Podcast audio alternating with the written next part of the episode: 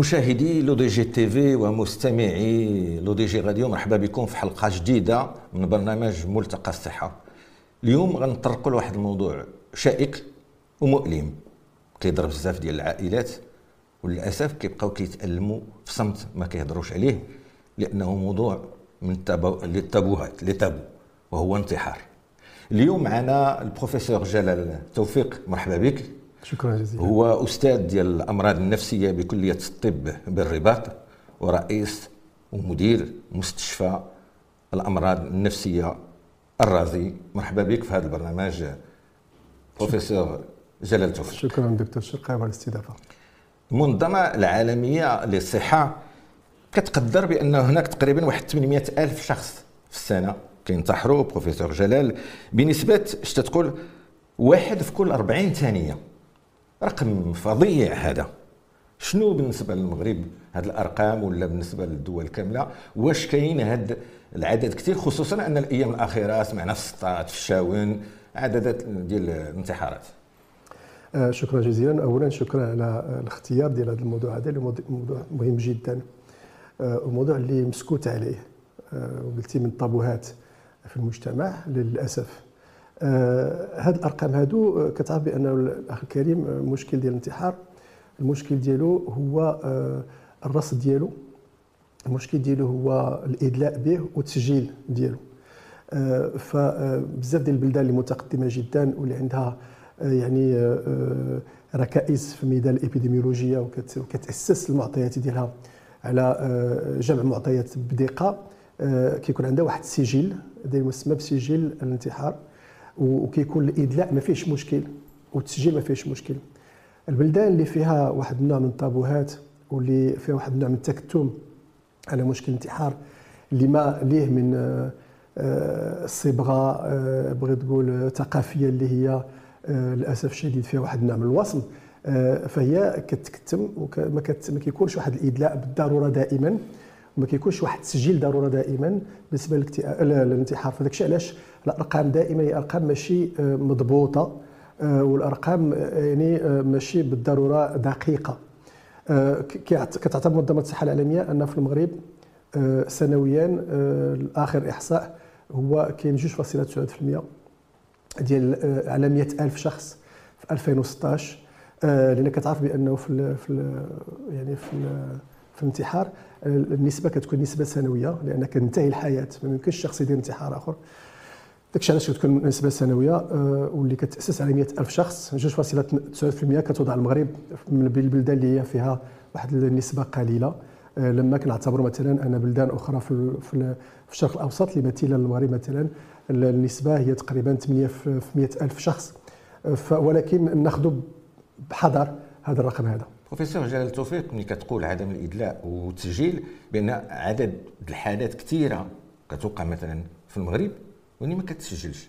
العائلات بطريقة أو بأخرى ما تعلنوش على هذه المسألة هذه هذه كيف قلتي واش مسألة ثقافية واش مسألة إدارية كيفاش آه، شنو هي دابا الحلول؟ لأن اليوم اليوم اليوم آه، تنعتمدوا على ليبيديميولوجيا في كل شيء العدد الإحصاءات كيفاش نتغلبوا على هذا النقص اللي عندنا. هو اولا كاين مشكل كما كتعرف مشكل التوثيق. أه كما قد ما كتكون متقدمة قد ما التوثيق تيكون مهم جدا لجميع الحالات كما كانت. آه، والتوثيق آه، في المغرب هو بجودة متوسطة اولا. آه، وهذا الشيء في جميع الاختصاصات ماشي؟ غير بالنسبة للانتحار. ثانيا المشكل هو التعرف على الحالة ديال ديال الانتحار. ماشي بالضرورة دائما كان كنستخلصوا بأنه ولا كنستنتجوا بأنه المشكل ديال الانتحار. كطبيعة ان بزاف ديال حوادث السير هي مسجلة كحوادث سير وهي من وراها محاوله انتحار كتلقى مثلا ما كاينش علامة الفرمله مثلا ومع ذلك فهي مسجلة كمشكل ديال ديال آه، حادثة السير فقط. كاين بزاف ديال التسممات اللي هي من وراها تسجيل الموت بتسمم استنتاج تسمم وهي ولا بتشخيص تسمم وهي في الحقيقة مشكل انتحار.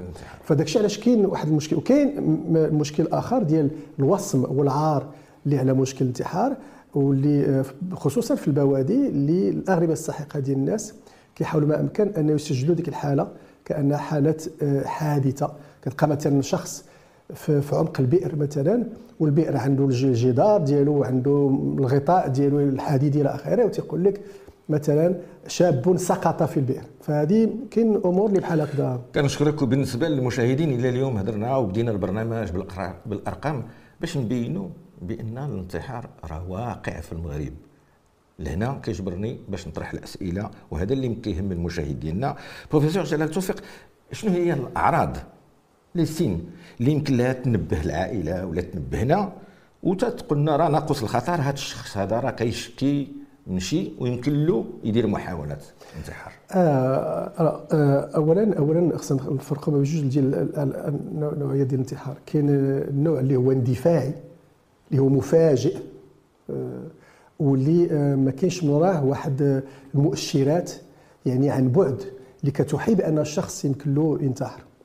وكاين الانتحار اللي هو آه كيكون كيتوجد في الوقت وكاين مؤشرات كبيرة اللي آه، ولا عوامل الخطر وعوامل العرضة اللي كت اللي كتدق ناقص خطر قلنا هذاك الشخص يمكن له كاين احتمال كبير أنه.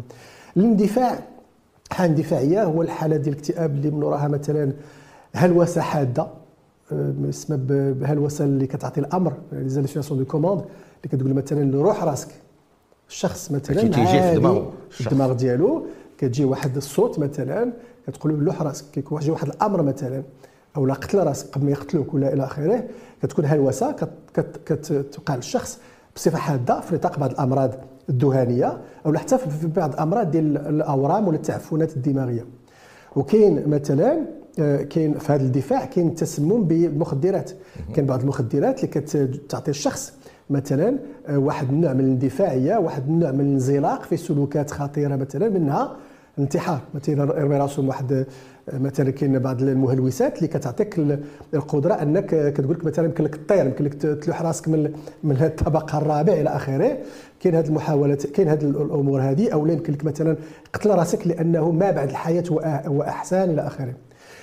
أما الأمور اللي كتهضر عليها واللي هي كتكون اللي كيمكن نرصدوها يمكن التدخل المبكر يمكن الوقايه منها وهي ذيك الحالات ديال الانتحار اللي كتكون في نطاق أمراض معروفة كأمراض الاكتئاب هو اولا لا يكتئب من من يشاء ولا ينتحر من يشاء. خصنا نعرفوا بأن مهم جدا آه، أن الناس يفهموا بأنه الانتحار ماشي هو أو ماشي هو السلوك آه، يعني آه، نقولوا اللي هو إجرامي في حق في حق الشخص كما كما بعض الناس يقولوا ولا هو فوق طاقته.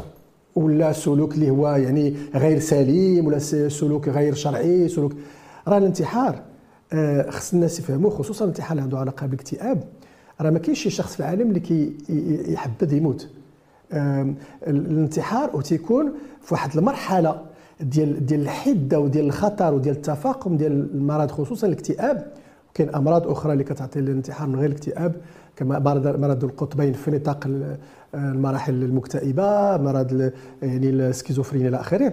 راه كتوصل لحد بواحد الشخص أنه ذاك الحس ذاك الدراية وذاك ذاك الإدراك وذاك التمييز اللي عنده بالنسبة لقيمة الحياة وبالنسبة قيمة ديال المقاومة أو ذيك الصلابة ولا الصمود اللي كتسمى la résilience بالنسبة للأمور الحياة بالنسبة للصعوبات إلى آخره كتنتهي.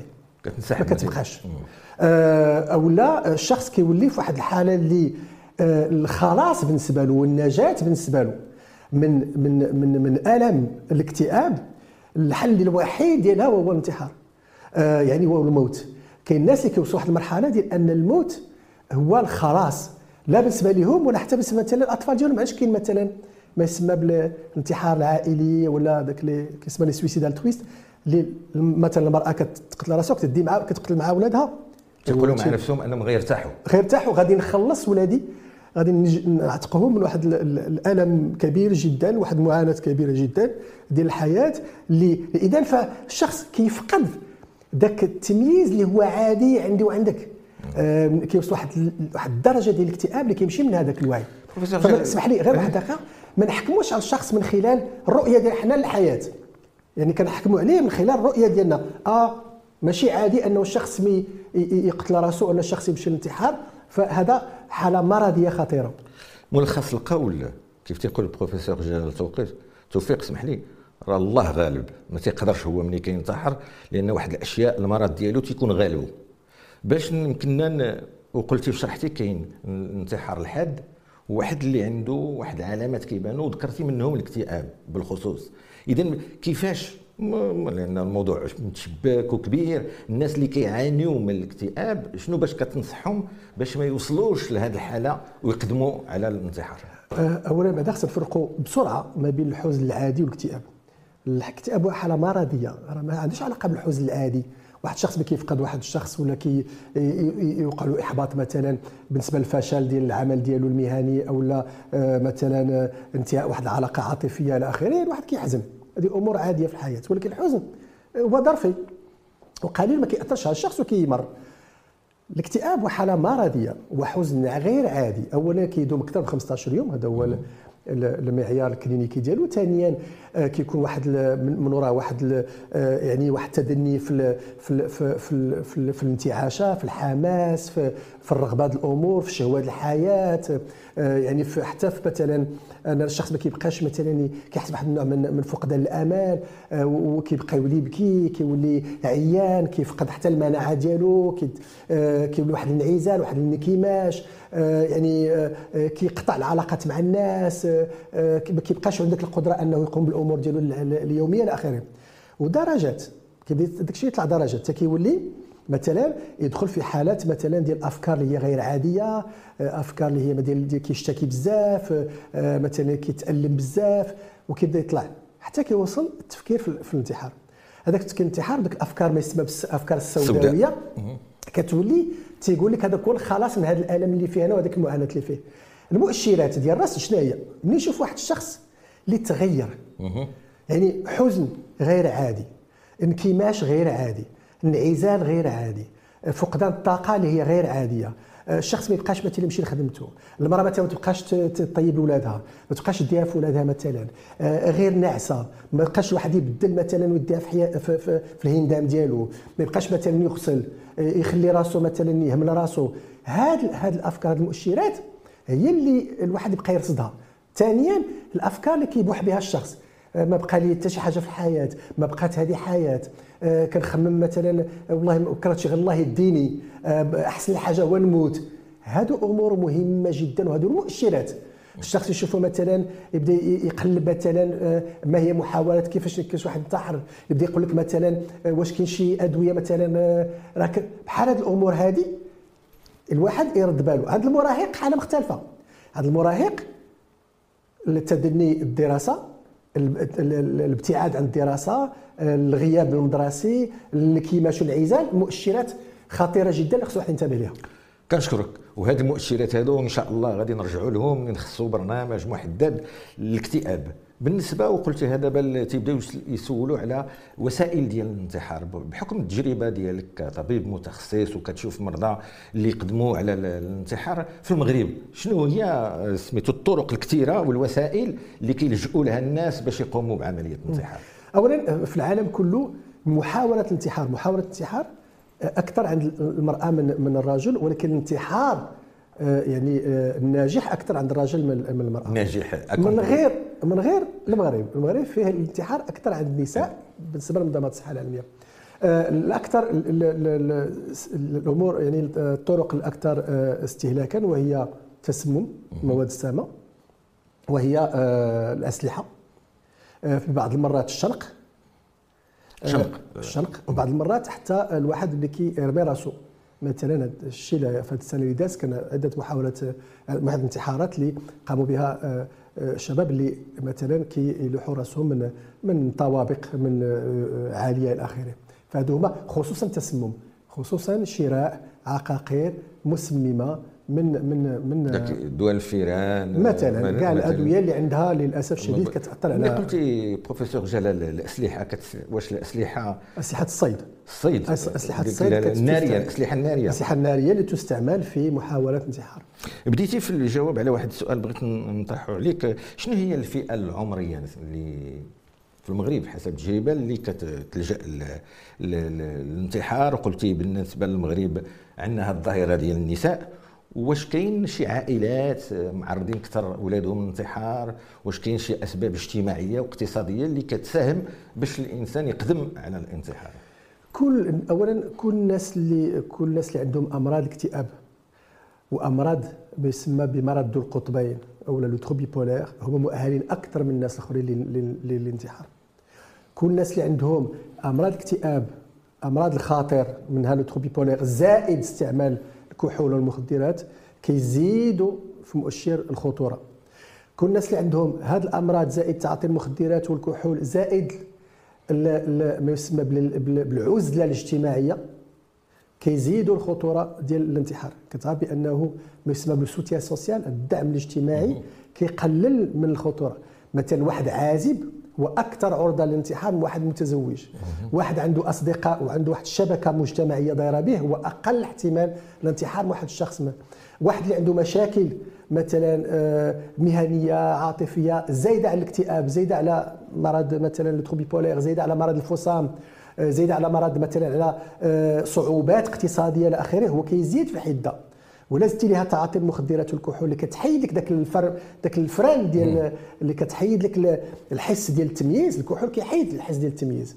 كيجعلك أنك تمر لهذاك السلوك ديال الانتحار بسهولة أكثر قبيلة ملي كنتي كتشرح سميتو طرق ديال الانتحار وقلتي مثلا في البادية كيلقاو واحد مرمي في البير. الفكرة السائدة اليوم بأن الانتحار كثير في المدينة. واش حقيق هذا الشيء ولا الانتحار موجود في البادية وموجود حتى في المدينة؟ أولا بدا الانتحار موجود في في في, في جميع في الحواضر في في في حتى في البادية لأنه الاكتئاب أنا كنظن هذا الاكتئاب اللي هو الأكثر آه، يعني آه، للأسف الشديد منتج لمحاولات الانتحار آه، فموجود في كل شيء. وفي جميع الفئات المجتمعية وفي جميع الفئات العمرية ابتداء من المراهقة فما فما فوق. لأن ما ننساوش بأن عند عند المسن راه هذاك اللي كيسمى le syndrome de glissement. هذاك المسن اللي كيبغي بغيش باقي يقبل الدواء. اللي تيقول لك أنا خصني نموت. ما باقيش تداووني ما باقيش تديوني لعند الطبيب. ما باقيش راه راه هو واحد النوع من الانتحار. déguisé كيتسمى l'équivalent suicidaire واحد النوع من الانتحار. كيتسمى le syndrome de glissement كيخلي راسو يمشي. فجميع الفئات العمرية وجميع الفئات الاقتصادية والاجتماعية. ما ننساوش بأن الناس كيقول لك غير هذا المنتحر غير جميع الناس. آه، قد ما عندك صعوبات في الحياة. قد ما هذيك الصعوبات كتجي وكتأسس على أمراض ديال الاكتئاب ولا ديال الخاطر وقد ما عندك آه، كما قلت لك سهولة الحصول على آه، مثلا الطرق ديال ديال ديال ديال الانتحار قد ما كي كيكبر الاحتمال. إلا كنت عندك مرض الاكتئاب شوف مثلا عائلات الهيمينواي ثلاثة ديال ثلاثة ديال الأجيال ثلاثة ديال الانتحار. donc فيه واحد الشكل الوراثي حيت هما كان عندهم trouble bipolaire. هذاك مرض القطبين ومرض الاكتئاب كيتنقل وراثيا وراثيا ماشي معناتها بالضروره عائليا إنما الجينات ديال الهشاشة. ما يسمى ب les gènes de vulnérabilité واحد النوع من القابلية والاستعداد.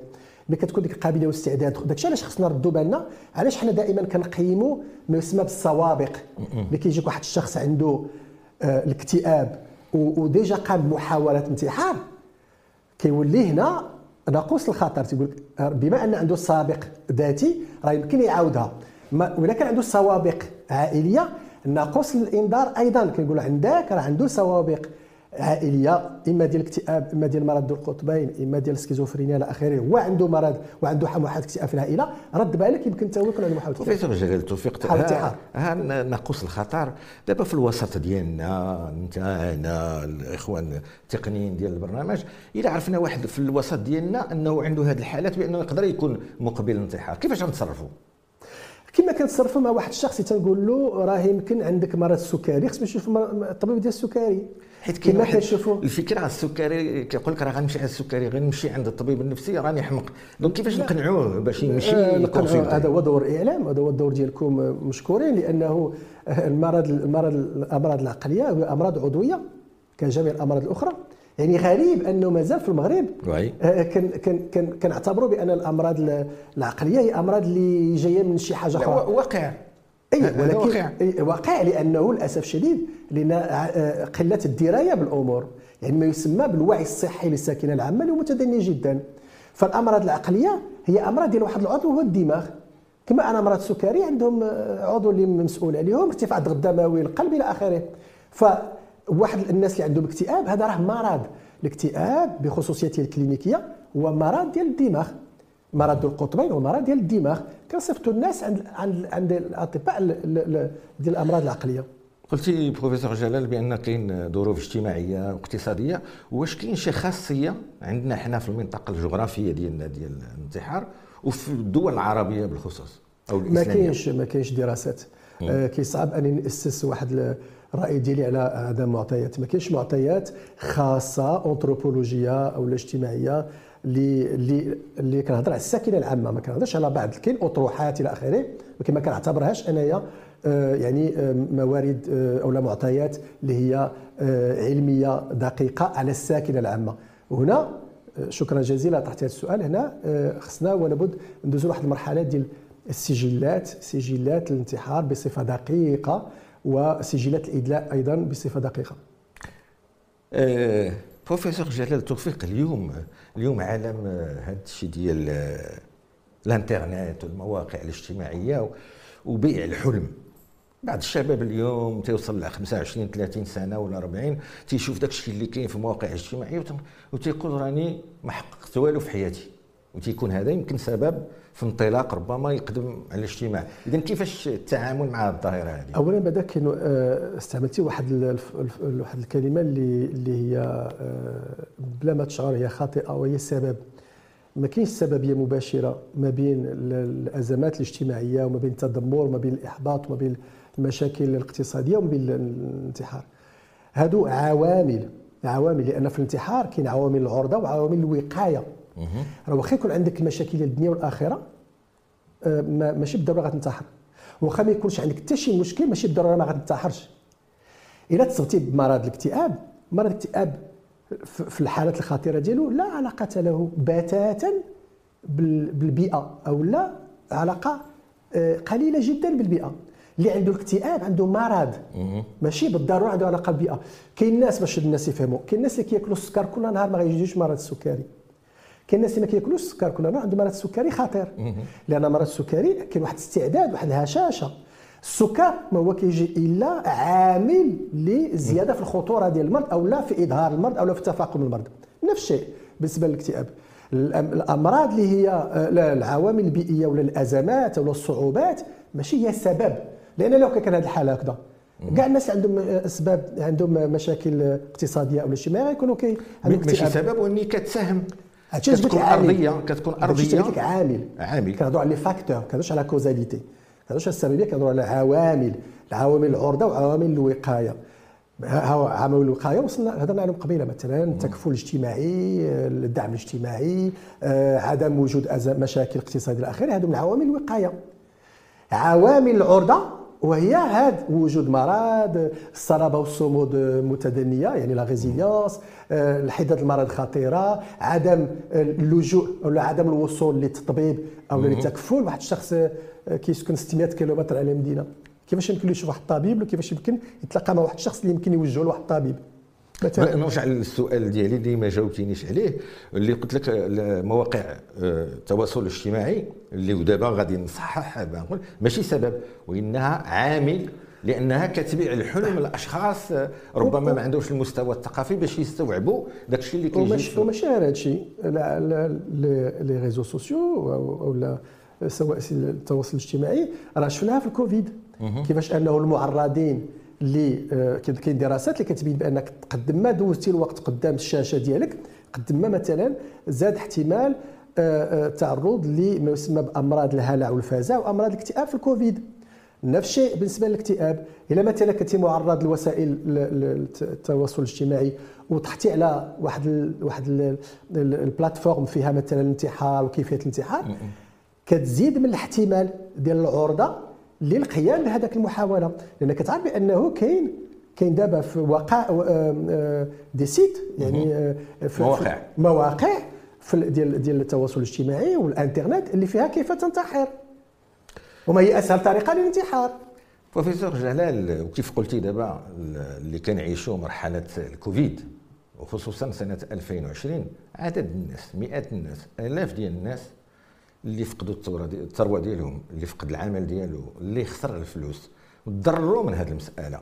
اذا كانت عنده شي هشاشة نفسية غيكون بدا اتفق معايا بدا تيفكر ربما في الانتحار. بيناتها كاع الدروس كاع الدراسات بيناتها اذا كان في هذه الكاميرا اللي قدامك شنو هي النصائح اللي تعطي لهاد الناس اللي عاشوا هذا الفشل في حياتهم بسبب خارج على الطاقة ديالهم؟ شنو باش تطمئنهم باش يعاودوا ينطلقوا في الحياة؟ أولا بعدا آه، قلت لك الدراسات بينات أنه انتقل النسبة ديال الاكتئاب تضربت في ثلاثة في العالم وبالنسبة ديال أمراض الهلع بالنسبة للكوفيد أمراض الهلع والفزع تضربات في 2.7% سبعة هذه المرات. هذه هذه الدراسات بيناتها كلها لأن كاين أزمات كبيرة جدا الآن وما ماشي الوقت باش نهضروا الكوفيد ولكن كاين ما يتقال عليه بزاف. اللي كما قلت لك مرة أخرى الناس اللي عندهم واحد اللي ما عندهمش الاستعداد للاكتئاب ما غيدخلوش في الاكتئاب. الناس اللي عندهم واحد الهشاشة واحد القابلية وراثية اللي عندك الجينات ديال الاكتئاب كيمكن هذه الصعوبات دابا البيئية. هذاك الجينات ينتقلوا هذه ال épigénétique. ينتقلوا من الوضع الجيني إلى الوضع الكلينيكي كندوزوا كننتقلوا للمرض وكنعبروا هذاك المرض. إلا بقينا في هذه الهشاشة الاقتصادية والهشاشة الاجتماعية اللي كديرها كوفيد دابا والخوف والهلع والعلامات الاستفهام على المستقبل وهذه القيود إلى آخره واللي هي مهمة جدا بالنسبة للحفاظ على الناس ولكن هي قيود كما كان الحال. هذه الأمور هذه كيمكن واحد الشخص اللي هو هش اللي ضعيف بالنسبة للنوروبيولوجيا ديالو ينتقل إلى مرض اكتئاب ويمكن ينتقل إلى مرض اكتئاب خطير ويمكن يكون في, يمكن تصل به إلى إلى إلى الانتحار. داكشي علاش الرصد مهم جدا. داكشي علاش نقول للعائلات ما تقبلوش واحد الشخص اللي هو حزين لمدة طويلة منعزل لمدة طويلة آه واللي تغير عليكم ما تقبلوش إنه يبقى في هذيك الحالة. دائما استشروا واحد الطبيب. الله ما نستشر واحد الطبيب اللي يقول لي ما عنده والو وأنا ما نستشرش واحد الطبيب هو عنده شي حاجة. كختام الحلقة إذا الانتحار ماشي مقدر على الشخص يمكن له يفلت منه.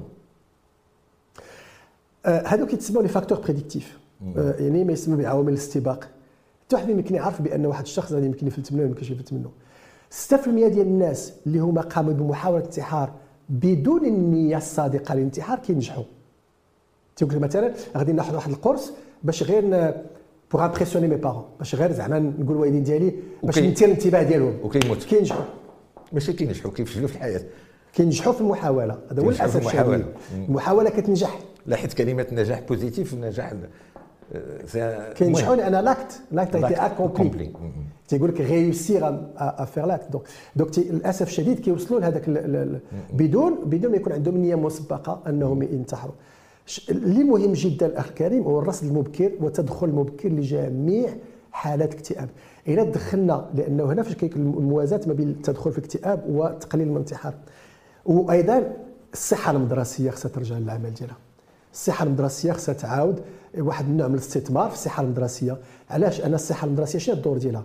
وهو المدرس يعلم هذاك الفاعل اللي كاين عنده في المدرسة ديالو اللي هو داخل في نطاق الصحة المدرسية إما ممرض إما طبيب إما يقول له رد بالك راه عندي واحد واحد الطالب اللي كنشوفو كينعس في, في, في القسم ما بقاش كينتبه اللي كنشوفو مغموم كنشوفو مغبون كنشوفو حزين كنشوفو كيبكي مرة برا كنشوفو كيغيب سول عليه في دارو سول فين كيمشي كنشوفو مابقاش كيهضر مع الأصدقاء ديالو هذا الدور اللي خصو تقوم به الصحة المدرسية واش كتقوم به اليوم؟ ما يمكنش نجاوب في بلاصة الصحه المدرسيه اللي عندها علاقة بالتربية الوطنية. ولكن اللي تنقول لك هو أن لازم يعني من الوجوب أنه الصحه المدرسيه لأن الصحه المدرسيه كتقوم بالرصد المبكر داخل المؤسسة. وهنا اسمح لي اسمح لي. والعائلات. العائلات هما اللي كيقوموا بالرصد المبكر داخل البيوت. إلى إلى آه، وهنا مشكور كنقدم لك شكر جزيل. إلى الناس بحالك مثلا. كيوعيو الساكنة العامة كيوعيو العائلة بما هي الاكتئاب. ما هو مثلا اعراض الاكتئاب؟ ما هي أعراض تعاطي المخدرات مثلا عند المراهق؟ ما هي أعراض آه، آه، الاحباط والتذمر عند المراهق؟ غادي نقصوا بكثير محاوله الانتحار. هنا وغنطرح عليك السؤال. الناس اللي يمكن لهم يقدموا العون هضرنا على الصحة المدرسية كأطباء أنت اختصاصي في الأمراض النفسية وبصفة عامة شنو يمكن يقوم الطبيب الاختصاصي في الأمراض النفسية؟ وهو قلال عندنا في المغرب وأطباء القطاع العام. شنو يمكن لهم حتى هما مؤهلين. حتى هما مؤهلين يقوموا بالدور لأن الطبيب ماشي غير واحد الشخص اللي تيكتب وصفات. الطبيب هو مخاطب ومخاطب للمجتمع.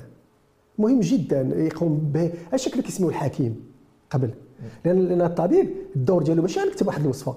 الدور ديالو واحد المخاطب نفس الشيء بالنسبة للمرشد الديني بالنسبة للإمام في المسجد. واحد الإمام اللي اللي غادي يهضر آه، في نهار الجمعه على الاكتئاب وغادي يوصف الاكتئاب وغادي يوصف بأن الانتحار ماشي بالضرورة. واحد واحد يعني واحد الأمر اللي هو آه، عنده علاقة ب آه، مثلا بعدم التدين إلى آخره أو بعدم الإيمان. بأنه مرض وبأنه خصنا يكون عندنا واحد الرصد المبكر للاكتئاب والتعرف عليه واستشارة الطبيب. تصور تصور الواقع ديال هذاك الخطاب ديال ذاك الإمام ولا المرشد في المسجد. يعني فهذه التلفازه لو لو ولا في وسائل التواصل الاجتماعي لو كان عندنا بحال هكا بحال هكذا مثلا بزاف ديال ديال ديال ديال البرامج ديال التوعية الصحية باش نحسنوا من الوعي الصحي ديال الساكنة العامة. واحد في البادية غادي يعرف شنو هو الوسائل ديال شنو الأعراض الاكتئاب. علاش الكوفيد؟ أي واحد في المغرب كيعرف شنو هو الكوفيد؟ تيقول لك آه مشى لي الشم راه يمكن كوفيد. على قبل الناس كانوا كيعرفوا مشى لي الشم بأن كوفيد. باش نختموا بنقطة إيجابية. بروفيسور جلال توفيق توجه لهذه الكاميرا والناس اللي كيشوفونا اللي كيحسوا في الوسط ديالهم بأن شي شخص أو امرأة طفل شاب adolescent يقدر يقدم على الانتحار شنو النصيحة اللي كتوجه لهم؟ وقولها لهم في الكاميرا الله يكثر مباشرة مباشرة عامل في القطاع الصحي. إما آه، يعني آه، واحد طبيب عام إذا ما كانش مثلا أطباء ديال الأمراض العقلية بحدهم إما معالج نفسي يعني بسيكولوج اللي هو قرب لهم لأن مهم جدا للبسيكولوج إنه كيعرفوا عندهم اليات التعرف والرصد المبكر لأمراض الاكتئاب أو أمراض الانتحار يمشيوا لهم في أقرب وقت. أنا نفضل نمشي عشرات المرات ويقول لي الحمد لله ما كاين والو وأنا ما نمشيش ونصدقوا في محاوله الانتحار لانهم الانتحار هو واحد واحد الواقع مؤلم جدا. فقدان الشخص مؤلم جدا بالنسبة للعائلة بالنسبة للمجتمع. نخسروا واحد الشخص بسبب عملية انتحار اللي هي عندها علاقة بمرض كان يمكننا نعالجوه فهذا مؤسف جدا. مشاهدي Le Défi TV و Le Défi Radio شكرا على الانتباه ديالكم وكنعطيكم موعد اخر مع اختصاصي اخر وباسمكم كنشكر البروفيسور جلال توفيق. شكرا. شكرا جزيلا.